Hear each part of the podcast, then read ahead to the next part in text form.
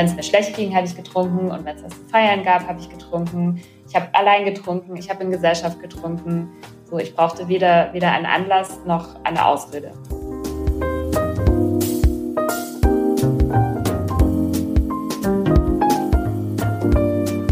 Hallo und herzlich willkommen im Sinneswandel-Podcast. Mein Name ist Marilena Behrens und ich freue mich, euch in der heutigen Episode zu begrüßen. Die Tage zwischen den Jahren. Man könnte sie auch als Dauerrausch bezeichnen. Hier ein Glühwein, da ein Sekt auf der Weihnachtsfeier, natürlich literweise Wein beim Familienessen, das nüchtern kaum erträglich wäre. Und das Grand Final des Rausches bildet natürlich Silvester. Spätestens, wenn das erste Mal Dinner for One im Fernsehen läuft, empfiehlt es sich nicht mehr nüchtern zu sein. Ein Leben ohne Alkohol, fast unvorstellbar. Irgendwie gehört er einfach dazu. Er ist überall, beim Essen, beim Feiern, beim Sport. Eigentlich gibt es immer einen Grund zu trinken. Und irgendwie tun es ja auch alle. Wer trinkt, ist normal. Wer es nicht tut und nicht gerade schwanger ist, macht sich ziemlich verdächtig. Oder wird zumindest als Spaßbremse abgestempelt. Dazu kommt, dass Alkohol heute längst nicht mehr reine Männersache ist. Tatsächlich steigt die Zahl trinkender Frauen im Vergleich zu Männern seit 1980 immer weiter an. Und das nicht ohne Grund, sagt Eva Bieringer. Die Autorin und Foodjournalistin war selbst abhängig. In ihrem Buch Unabhängig vom Trinken und Loslassen schreibt sie genau darüber. Warum Alkohol ausgerechnet auf junge emanzipierte Frauen eine so starke Anziehung ausübt. Und darüber, weshalb Trinken heute sogar als Emanzipation gefeiert wird. Eva ist heute unabhängig und sagt, das sei die beste Entscheidung ihres Lebens gewesen. Denn nüchtern sei sie nicht nur glücklicher und gesünder, sondern auch eine bessere Feministin. Was ihr der Alkohol damals gegeben hat und wie sie sich von ihm gelöst hat, darüber hat Eva mit mir im Podcast gesprochen. Falls ihr nach dem Gespräch ihre ganze Geschichte erfahren wollt, könnt ihr das natürlich in ihrem Buch, von dem wir unter allen, die Sinneswandel auf Steady supporten, ein Exemplar verlosen. Wie ihr teilnehmt, das steht wie immer in den Show Notes. Jetzt erstmal viel Freude beim Zuhören.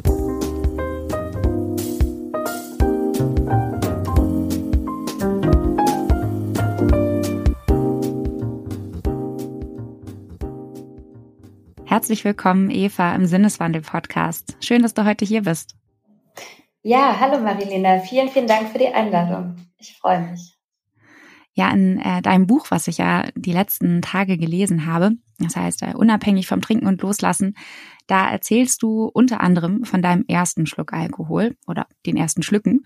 Ähm, mich würde interessieren, kannst du dich auch noch an deinen letzten Schluck Alkohol erinnern, den du getrunken hast? Ja, kann ich. Das war ein, ich weiß sogar noch, was es war, ein ähm, so eine Art Obstwein von Jörg Geiger. Eigentlich ein sehr toller Produzent, der äh, großartigerweise auch alkoholfreie Sachen produziert. Prisecus kann ich sehr empfehlen. Das war aber ein, ein Obstwein, den ich da hatte. Und zwar war das ein Dienstag oder Mittwoch Nachmittag, also total unspektakulär dafür, dass ich den Ausstieg so lange Zeit so minutiös geplant habe. Und ich bin da auch nicht morgens aufgewacht und habe beschlossen, heute ist der letzte Tag, sondern das ergab sich dann irgendwie so im Laufe des Tages.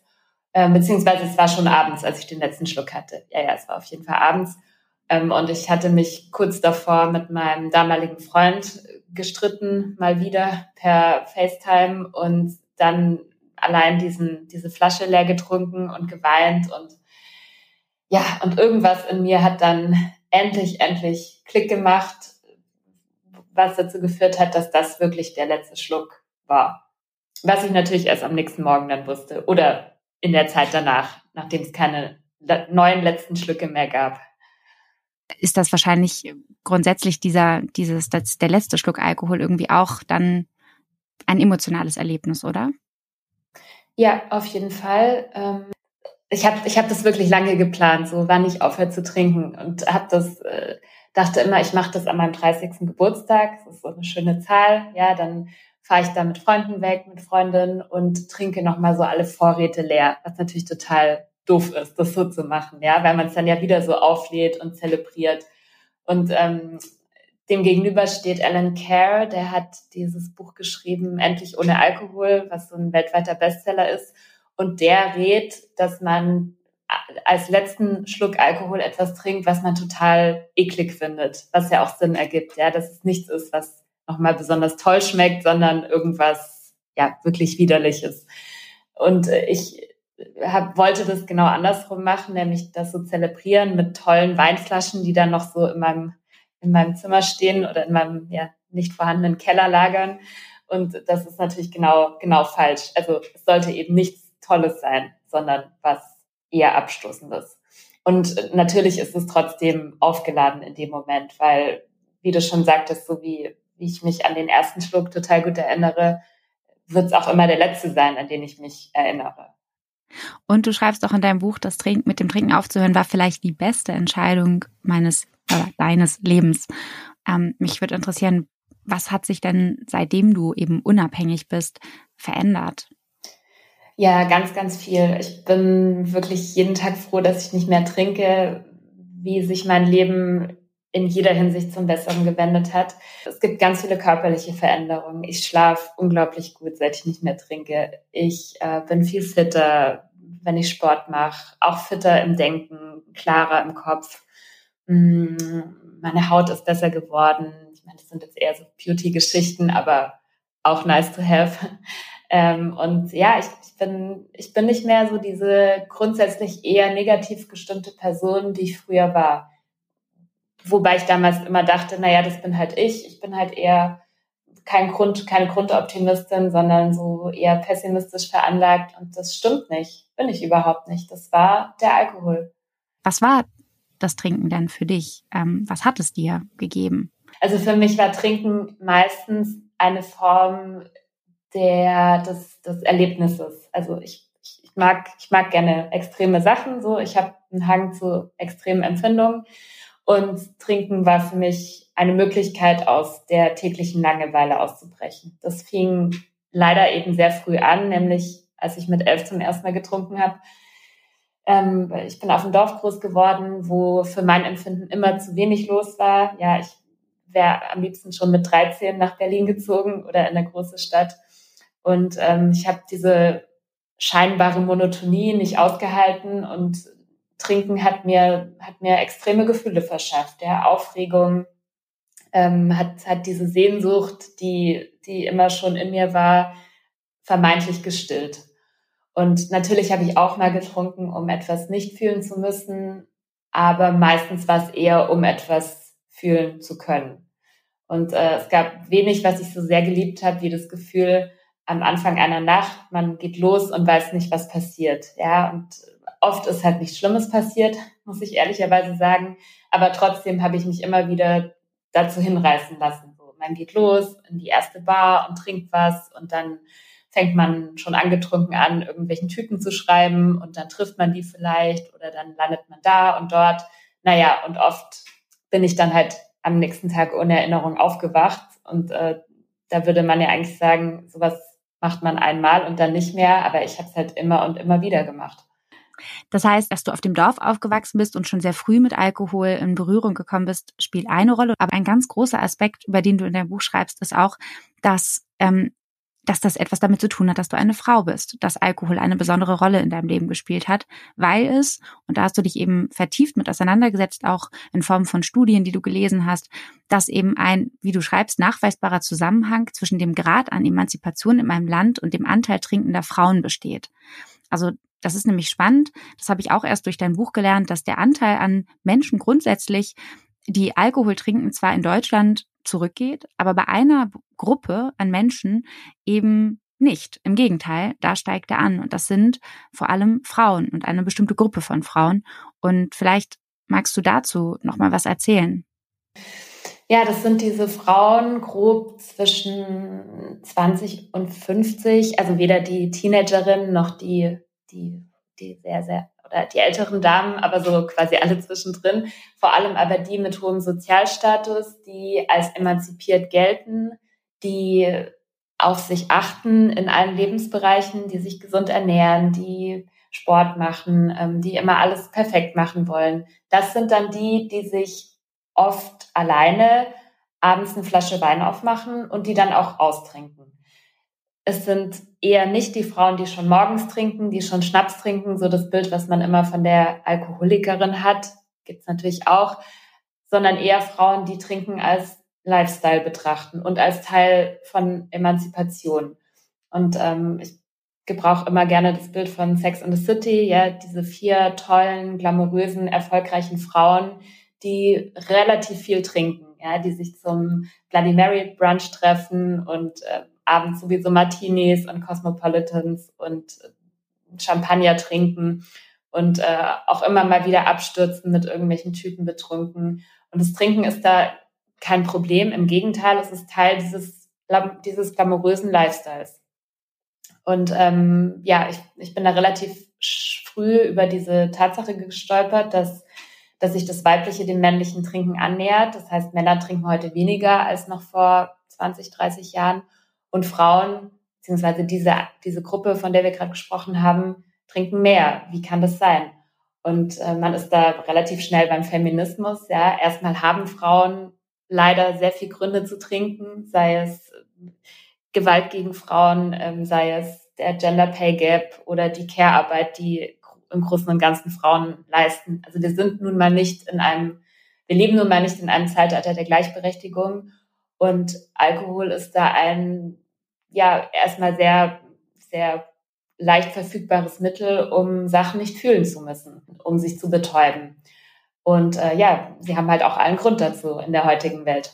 Ein Fakt, den ich vorher auch nicht wusste, Frauen mit Universitätsabschluss trinken mit doppelter Wahrscheinlichkeit täglich Alkohol als solche ohne, fand ich auch nochmal interessant, dass ähm, eben diese Frauen einerseits den Alkohol vielleicht als Mittel nutzen, um sich eben auch mal, um irgendwie loslassen zu können, weil die Last sehr groß ist, was nicht heißt, dass natürlich irgendwie diese Frauen jetzt besonders viel Last im Leben tragen, was irgendwie bei Nicht-Akademikerinnen vielleicht äh, also nicht der Fall ist. Im Gegenteil, darum geht's, glaube ich, gar nicht. Aber es ist halt in dieser Gesellschaftsgruppe viel gesellschaftlich akzeptierter, fast schon geboten. Also wie du in deinem Buch schreibst, dass es eben mehr als vor einigen Jahrzehnten noch zuvor eine gelebte Emanzipation ist. Also, dass gerade der Alkohol genutzt wird, um zu zeigen, ich kann jetzt auch feiern oder wie deine Mutter das, glaube ich, ausgedrückt hat. Früher konnten die Töchter kochen wie ihre Mütter, heute saufen sie wie ihre Väter. Das finde ich auf jeden Fall eine sehr spannende und gleichzeitig beunruhigende Erkenntnis. Ja, total. Und es gibt wirklich einige Studien zu dem Thema aus verschiedenen Ländern. Ähm, es gab zum Beispiel eine, bei der äh, fünfjährige Mädchen, also Grundschülerinnen maximal oder Vorschülerinnen, Intelligenztests gemacht haben und äh, da man da schon sagen konnte, welche später mit einer höheren Wahrscheinlichkeit mehr Alkohol trinken werden, als ihnen gut tut, nämlich die mit den besonders hohen Ergebnissen. Ja, also es gibt wirklich einen Zusammenhang zwischen zwischen Intelligenz, zwischen dann auch später akademischer Bildung und der Menge an Alkohol, die Frauen trinken. Und die Autorin dieser Studie zum Beispiel hatten einige Vermutungen, warum das so ist. Zum Beispiel, dass ähm, äh, akademisch höher gebildete Frauen später Kinder bekommen, was ihnen einfach mehr Zeit verschafft, um, um, ja, um zu trinken und um dieses, dieses äh, Sex in the City Leben, sag ich mal, zu leben, äh, dass sie mehr finanzielle Mittel haben, dass sie aber auch aus einem Umfeld kommen, in dem Alkohol noch positiver besetzt ist. Ja, also es ist ja so eine bestimmte Art von Trinken, die da geschieht. Es ist eben nicht dieses morgens schon Wodka ins Müsli kippen, sondern es ist ja dann der gute Wein und äh, der, der Champagner und ähm, der, ja, oder der Sekt zumindest. Also, und, und in diesem, in diesem Umfeld ist Alkohol ja sehr, sehr positiv besetzt. Wo hast du das denn vielleicht in deinem eigenen Leben gemerkt. Und du bist ja zusätzlich auch noch Food-Journalistin, äh, schreibst sehr viel über den Genuss. Äh, und da denke ich mal, zumindest in den Jahren, bevor du aufgehört hast, gab es ja sicherlich auch einige Anlässe zu trinken. Ja, täglich. genau, das ähm, hätte ich jetzt auch als nächstes angebracht, dass bei mir natürlich das Berufliche hinzukam. Ja, also ich hatte auch vorher schon genug Ausreden zu trinken. Und dann wurde ich auf einmal Foodjournalistin und dann war Trinken Teil meines Berufs. Und ich habe sogar explizit über Wein geschrieben, über Naturwein, der ja anscheinend der bessere Wein ist, ja, weil dann sind da keine Chemikalien drin und das, dann ist es ja total okay, den zu trinken. Und hatte auch eine eigene Cocktailkolumne, habe Weinreisen gemacht. Also es war dann wirklich Teil meines Berufs. Was natürlich nicht bedeutet hat, dass ich dann in der Freizeit nicht auch noch getrunken habe.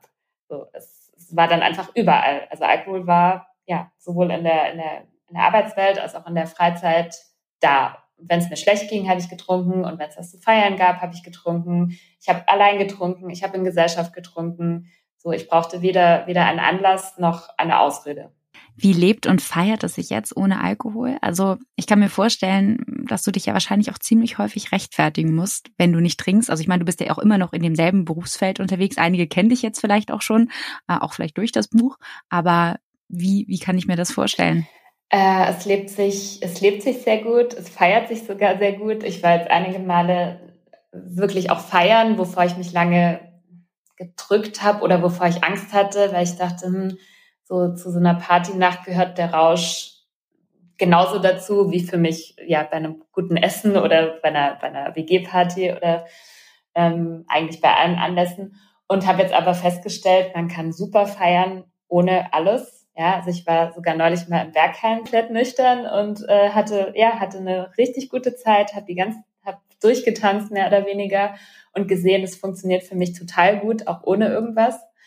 Und ähm, auch beruflich funktioniert das total gut ohne irgendwas. Im Gegenteil bin ich da jetzt jemand, der sich mit diesen Alternativen auskennt, weil es ist ein Riesenthema. Ich bin nicht allein mit diesem Thema, im Gegenteil. Und auch in der Gastronomie wird es immer wichtiger, weil immer mehr Menschen sagen, ich möchte nicht trinken, sei es nur für einen Abend oder für immer. Das heißt, gerade die Gastronomie befasst sich mit dem Thema und muss auch Alternativen anbieten für Menschen, die keinen Alkohol trinken wollen. Und äh, es gibt wirklich Getränke, die dem recht nahe kommen, rein geschmacklich. Also es ist, es ist eine Chance. Es ist eine Chance und ein, ein sehr, sehr spannendes Feld, wo sich auch noch viel tun wird in den nächsten Jahren. Aber du sagst gerade schon, also sie kommen dem dann geschmacklich nah. Also ich habe auch schon einige No-Gronies und was, wie, die, wie diese Getränke nicht dann auch alle genannt werden. Aber sie können natürlich nicht dieses Gefühl des äh, leichten Schwips nachstellen.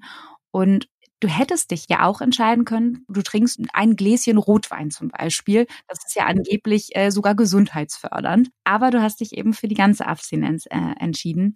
Und deswegen erst mit Frage, gibt es ein Maß an Alkohol, das quasi nicht gesundheitsschädlich oder vielleicht sogar gesundheitsförderlich ist? Da ist sich, ist sich die Wissenschaft inzwischen recht einig, gibt es nicht. Es gibt einen risikoarmen Konsum, den definiert die WHO als ein Achtel Wein für Frauen pro Tag bei zwei alkoholfreien Tage die Woche.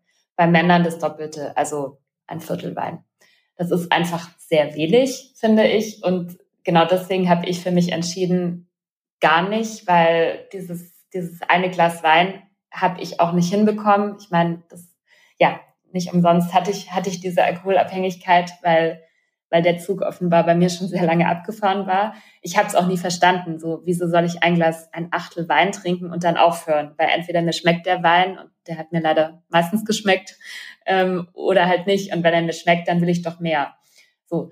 Aber zurück zu deiner Frage. Also wenn man, wenn man das so macht, dieses Achtel Wein am Tag oder ein kleines Bier, dann gilt es als risikoarm. Aber jede Menge Alkohol ist schädlich für den Körper. Das ist inzwischen belegt. Und dieses eine Glas Rotwein, wovon ja gerne gesprochen wird, auch im Zusammenhang mit der mediterranen Diät zum Beispiel, ja, die Französinnen, die trinken ja jeden Tag ein bisschen Wein und die leben ja länger und so weiter. Äh, das heißt tatsächlich das französische Paradoxon und das gilt als widerlegt. Ja, Alkohol beziehungsweise eigentlich nur Rotwein hat gewisse gesundheitsförderliche Aspekte, Herzkreislauf betreffend. Ähm, aber diese Stoffe stecken zum Beispiel auch in Blaubeeren und ähm, da halt in einer Form, die keine Nebenwirkung hat. Ne? Das heißt, die negativen Eigenschaften des Alkohols heben diese minimalen positiven auf jeden Fall auf. So, also jede Menge Alkohol ist schädlich. Das ist das Fazit. Und wenn du sagst, so ein Achtel, äh, das geht gerade noch, das ist, gilt noch nicht als gesundheitsschädlich. Wenn ich dann aber lese in deinem Buch, ein Viertel Liter Wein am Tag erhöht das Brustkrebsrisiko um 25 Prozent, das ist schon bedenklich. Ähm, und jetzt interessiert mich auch noch total, wann ist es eigentlich zu viel oder ab wann weiß man, dass es zu viel ist? Und ähm, wie siehst du das? Sind die Grenzen da ganz klar? Wann oder wann wusstest du, dass es zu viel ist, dass du jetzt in eine Abhängigkeit gekommen bist? Ähm, und wo gilt es noch quasi als normal oder unbedenklich? Gute Frage und schwierige Frage. Es gibt natürlich die körperliche Abhängigkeit, ja, die, da, da muss man dann auch nicht mehr drüber reden oder sich fragen, bin ich jetzt abhängig oder nicht. Ähm, da kommen aber nur die wenigsten hin. Ja, also was viel gefährlicher ist, weil es eben so diffus ist, ist diese psychische Abhängigkeit oder der Missbrauch. Und da gibt es so Faktoren wie, welche Rolle spielt Alkohol im eigenen Leben? Ja, dass man sich mal fragt, wie leicht kann ich auf Alkohol verzichten?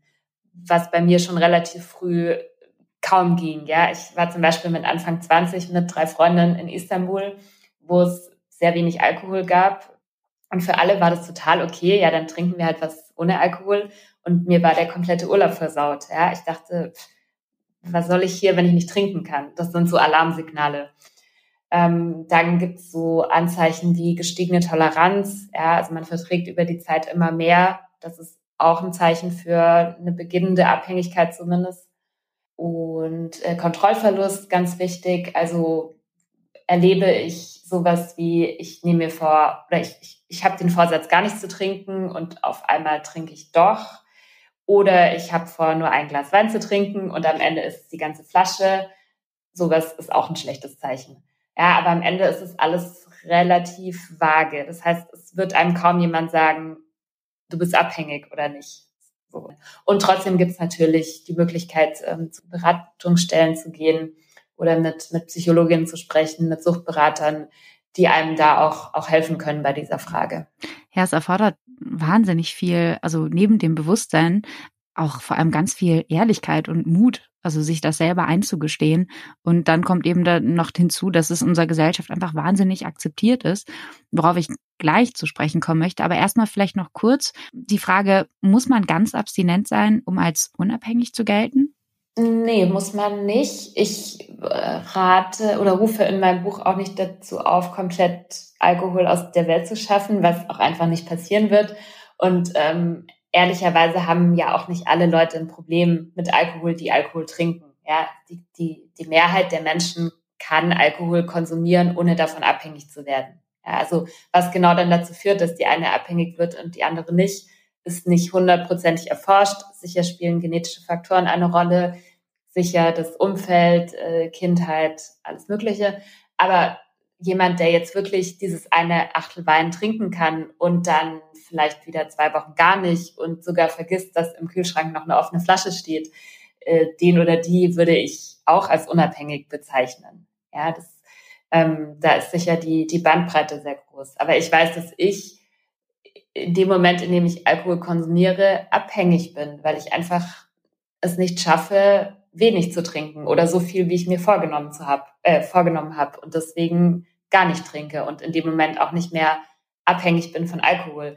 Weswegen ich mich auch gegen diesen Begriff der Alkoholikerin wehre, zum Beispiel, ne, zu sagen, weil das machen ja zum Beispiel die anonymen Alkoholiker, dass, äh, dass sie sagen, jeder, der, also der oder die Alkoholikerin ist, der ist es sein ganzes Leben lang. Also ich bin Eva und ich bin Alkoholikerin und das passt halt nicht zu mir. Also selbst mit dem Wort Abhängigkeit tue ich mich schwer, ähm, weil ja, wo ist die Grenze? War es nicht vielleicht doch nur Missbrauch, den ich betrieben habe?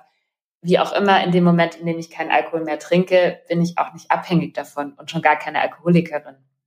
Ja, im besten Fall hat man irgendwie Menschen um sich rum, die, die einem vielleicht auch das spiegeln können ähm, weil, das ist jetzt ein ganz großes Thema, finde ich auch, was in deinem Buch nicht zu kurz kommt, es ist in unserer Gesellschaft eben auch in gewisser Weise normal, Alkohol regelmäßig zu konsumieren. Was denkst du, weshalb wird Alkohol vor allem im Vergleich zu anderen Drogen, also vor allem auch härteren Drogen, bei uns so verharmlost oder eben sogar im Gegenteil sogar als Kulturgut verteidigt? In erster Linie geht es um Geld, muss man ehrlich sagen. Ja, Alkohol ist ein Riesenwirtschaftsfaktor, da hängen Millionen Arbeitsplätze dran, Steuergelder. Alkohol ist einfach für so eine Volkswirtschaft sehr praktisch. Und äh, es ist ja, wie du sagst, es ist total, total offensichtlich, dass Alkohol, der auch eine Droge ist, so überhaupt nicht problematisiert wird oder sehr, sehr wenig. Es wird gerade mehr, aber immer noch viel zu wenig, wohingegen illegale Drogen so das Böse sind. Ja, und das ist einfach eine, eine Rechnung, die nicht aufgeht, weil Alkohol enormen Schaden zufügen kann. Ja. Und trotzdem wird überall getrunken und äh, schauen wir uns das Oktoberfest an, was jetzt ein Extrembeispiel ist, ja, aber wie sich da kollektiv alle besaufen oder dass es auf jedem öffentlichen Event, äh, selbst auch im Politikkontext zum Beispiel, natürlich Alkohol gibt und dass Bürgermeisterinnen, Bürgermeister, zumindest in Bayern, sich als volksnah geben, indem sie Bier trinken. Das sind alles Sachen, die, die sich ändern müssen. Also wie gesagt, Alkohol wird, glaube ich, niemals komplett verschwinden, ist auch okay, aber ich will, dass sich der Umgang damit ändert, dass es genauso normal ist zu sagen, ich trinke nicht und dass sich niemand dafür rechtfertigen muss. Ja, mich würde total interessieren, ähm, was du dir denn jetzt eigentlich ganz konkret wünscht, weil du schreibst in deinem Buch, dass du gar nicht den Rausch als solchen ablehnst, ähm, weil der kann ja auch, also Rausch im Leben, wie auch der Film eben der Rausch, ähm, der, der auch in deinem Buch vorkommt, ganz toll, habe ich auch gesehen der gerade diese Ambivalenz eben ähm, so gut darstellt, äh, in Dänemark unter anderem eben, wo das, wo sehr, sehr viele Menschen trinken. Und äh, das sozusagen fand ich auch interessant, das wusste ich nämlich vorher nicht. Also, dass die Dänen einerseits als das glücklichste Volk gelten, aber gleichzeitig eben auch eine ganz niedrige Lebenserwartung oder eine der niedrigsten in Europa haben, ähm, was eben unter anderem auch auf den Alkoholkonsum sich wahrscheinlich zurückführen lässt. Ähm, also Rausch als solcher grundsätzlich im Leben etwas, was man vielleicht nicht komplett negieren möchte. Aber dir geht es ja vor allem eher, wenn ich dich richtig verstehe, um die ja Omnipräsenz, das Verständnis von Alkohol in unserer Gesellschaft, wie das Ganze konnotiert ist. Und deswegen, was wünschst du dir ganz konkret, wenn, wenn du jetzt die Möglichkeit hättest, ähm, etwas dahingehend zu verändern und vielleicht sogar Gesetze äh, ranzubringen? Ich wünsche mir, dass Alkohol diesen, dieses Nebenbeihafte verliert. Ja, weil wie du schon sagst, ich, ich lehne den Rausch nicht ab. Im Gegenteil, ich, ich, ich bin von der Persönlichkeit her jemand, den es zum Rausch zieht. Man kann den sich auch anders holen. Ja, zum Beispiel dieses äh, sieben Stunden Tanzen im Berghain. Da war ich auch in einer Art Rauschzustand, ohne getrunken zu haben oder Drogen konsumiert zu haben. Und trotzdem finde ich, wenn jetzt jemand sagt, hey, ich betrink mich einfach dreimal im Jahr gerne und ich gucke aber, dass ich sicher nach Hause komme, dass ich mich dabei nicht ins Auto setze oder am Verkehr teilnehme. Okay, äh, fair enough, ne? Würde ich niemals verurteilen. Mir geht's ja so um dieses, Alkohol ist einfach immer da und es ist normaler, ihn zu trinken, als nicht zu trinken. Und naja, wenn ich nur ein Glas Wein trinke, es ist ja dann kein Rausch, dann ist es ja nicht schlimm. Doch, es ist schlimm. Oder zumindest macht es was mit deinem Körper. Dann würde ich mir aber auch von, von Seiten der Politik wünschen, dass dass sich die Gesetzgebung ändert. Dass zum Beispiel, wieso dürfen Jugendliche mit 16 Bier und Wein trinken? Ich würde das auf 18 hochsetzen. Ich würde eine 0,0 Promille Grenze im Straßenverkehr einführen, weil ganz ehrlich, wer weiß denn, wie sich 0,5 Promille anfühlen? Ja, so ich, ich meine, ich bin wirklich das schlechteste Beispiel. Ich habe mich so oft betrunken aufs Fahrrad gesetzt und auch wirklich, wirklich doll betrunken. Das geht natürlich nicht. Aber genauso jemand, der jetzt 0,4 Promille hat und aber vielleicht schon ganz gut angeschwipst ist, so wieso setzt der sich dann ins Auto? Also das könnte man ändern. Und äh, ja, dann Verkaufszeiten einschränken. Ne? Kein Verkauf an Tankstellen zum Beispiel. Ähm, Werbung komplett verbieten. Das sind alles Sachen, die erwiesenermaßen was bringen. Das klingt auf jeden Fall nach einer recht großen Agenda und äh, vielleicht noch so als allerletzte Frage für die, die jetzt zugehört haben und sich denken, boah, das klingt eigentlich wirklich sinnvoll und mh, hm, vielleicht auch ihr eigenes Trinkverhalten hinterfragen. Also ist ja auch nicht so, als hätte ich das jetzt nicht irgendwie während des Lesens des, deines Buches gemacht oder auch jetzt während unseres Gesprächs. Ich habe mir zum Beispiel vorgenommen, jetzt äh, an dem Dry January mal teilzunehmen als Experiment. Ich habe zwar den Eindruck, so mein ja, mein Trinkverhalten ist eigentlich, ich, ich, fühle mich auf jeden Fall nicht abhängig. Auf der anderen Seite interessiert es mich total, wie es äh, jetzt wäre, um mal auf Alkohol komplett zu verzichten für einen Monat. Aber was empfiehlst du Menschen vielleicht ganz konkret, so aus deiner eigenen Erfahrung heraus, was dir geholfen hat? Mm, lesen. Ich kann allen nur die, die ganzen Bücher ans Herz legen, die ich selbst gelesen habe, weil die Geschichten von anderen mir sehr geholfen haben, ja, zu sehen, nicht nur ich habe ein Problem mit Alkohol. Ähm, überhaupt sich informieren, also ohne jetzt äh, zu viel Werbung für mich machen zu wollen, aber so, also allein die Infos sich äh, zu Gemüte zu führen, sozusagen, die ich da in meinem Buch aufführe, machen, glaube ich, was mit einem. So, ne, eben, wie viele Leute sterben an Alkohol, äh, was macht Alkohol mit meinem Körper? So, das, das hilft sicher, wenn man gerne was ändern möchte an seinem Konsum. Und ja, sich dann Alternativen suchen, sowohl was die konkreten Getränke betrifft. Wie gesagt, es gibt diese Alternativen. Man muss nicht einen Monat lang Wasser trinken äh, oder nur süße Limos. So, es gibt wirklich ein tolles Angebot inzwischen. Und dann aber auch Alternativen in Bezug auf ähm, alternative Freizeitgestaltung zum Beispiel, ne? dass man, okay, dann trifft man seine Freundin halt nicht zum, ähm, zum, zum Sektfrühstück oder zum After-Work-Cocktail oder zum alkoholfreien After-Work-Cocktail. Das könnte man machen, äh, sondern man trifft sich stattdessen zum Sport oder zum Spazierengehen oder ähm, ja. Also einfach zu schauen, wie kann man diese Momente, in denen man vermeintlich Alkohol trinken muss, mit was anderem ersetzen. Ja, da sieht man auch wieder, wie das soziale Umfeld irgendwie eine ganz große Rolle spielt. Ähm, hast du deine Freunde informiert, als du aufgehört hast? Um, ähm, oder wie bist du damit umgegangen, das vielleicht noch? Mm, dadurch, dass ich immer sehr viel über meinen Konsum gesprochen habe, also wie gesagt auch dieses kritische Bewusstsein hatte, ähm, wussten nahestehende Personen alle, dass ich, dass ich ein Ding mit Alkohol habe, sag ich mal, ne? dass ich damit hadere. Und ich hatte dann ja auch groß angekündigt, ich höre auf an meinem 30. Geburtstag, was ja nicht geklappt hat. Äh, das heißt, es kam jetzt für niemanden überraschend, dass ich mich mit dem Thema beschäftige zumindest. Und klar werden auch manche gesagt haben so, hm, naja, jetzt hat sie halt mal wieder aufgehört, mal gucken, wann sie wieder anfängt. Ähm, aber äh, natürlich haben die sich gefreut, als ich dann nicht wieder angefangen habe. Aber das heißt, ich musste da jetzt nicht Leute beiseite nehmen und sagen, hey, übrigens, ich werde jetzt nicht mehr trinken. Und das Schöne war auch zu sehen, dass sehr viele meiner engen Freundinnen und Freunde wenig oder gar nicht trinken. Das war mir damals irgendwie gar nicht so richtig klar. Also jetzt zu sehen, so hey, zum Beispiel die gute Freundin, mit der ich da im Berghain war, die hat auch gar nichts getrunken, gar nichts konsumiert. Und davon habe ich einige im Freundeskreis. Das hilft natürlich. Ähm, und natürlich sind auch ein paar Freundschaften, aber eher, eher lose Freundschaften zerbrochen oder zumindest nicht mehr so wie früher, weil klar war, mit denen habe ich halt hauptsächlich Alkohol getrunken. Also sicherlich hilft es, sich in einem Umfeld zu bewegen, was das dann verständnisvoll akzeptiert, dass man nicht mehr trinkt. Oder vielleicht sogar in einem Umfeld, was Alkohol selbst sehr kritisch gegenübersteht. Damit hast du, finde ich, total recht. Und ich habe auf jeden Fall ganz, ganz viel mitgenommen, sowohl beim Lesen als auch jetzt in dem Gespräch mit dir. Und danke dir für das Teilen deiner Erfahrung. Da würde ich dir nämlich ganz doll ja zustimmen, dass das ist, was, glaube ich, Menschen am allermeisten hilft, ähm, überhaupt zu verstehen, ich bin damit nicht allein und es ist okay. Deswegen vielen Dank für deinen Mut, ähm, das zu teilen und danke für deine Zeit, für das Gespräch heute. Ja, danke dir sehr, sehr gerne und danke dir für die Einladung.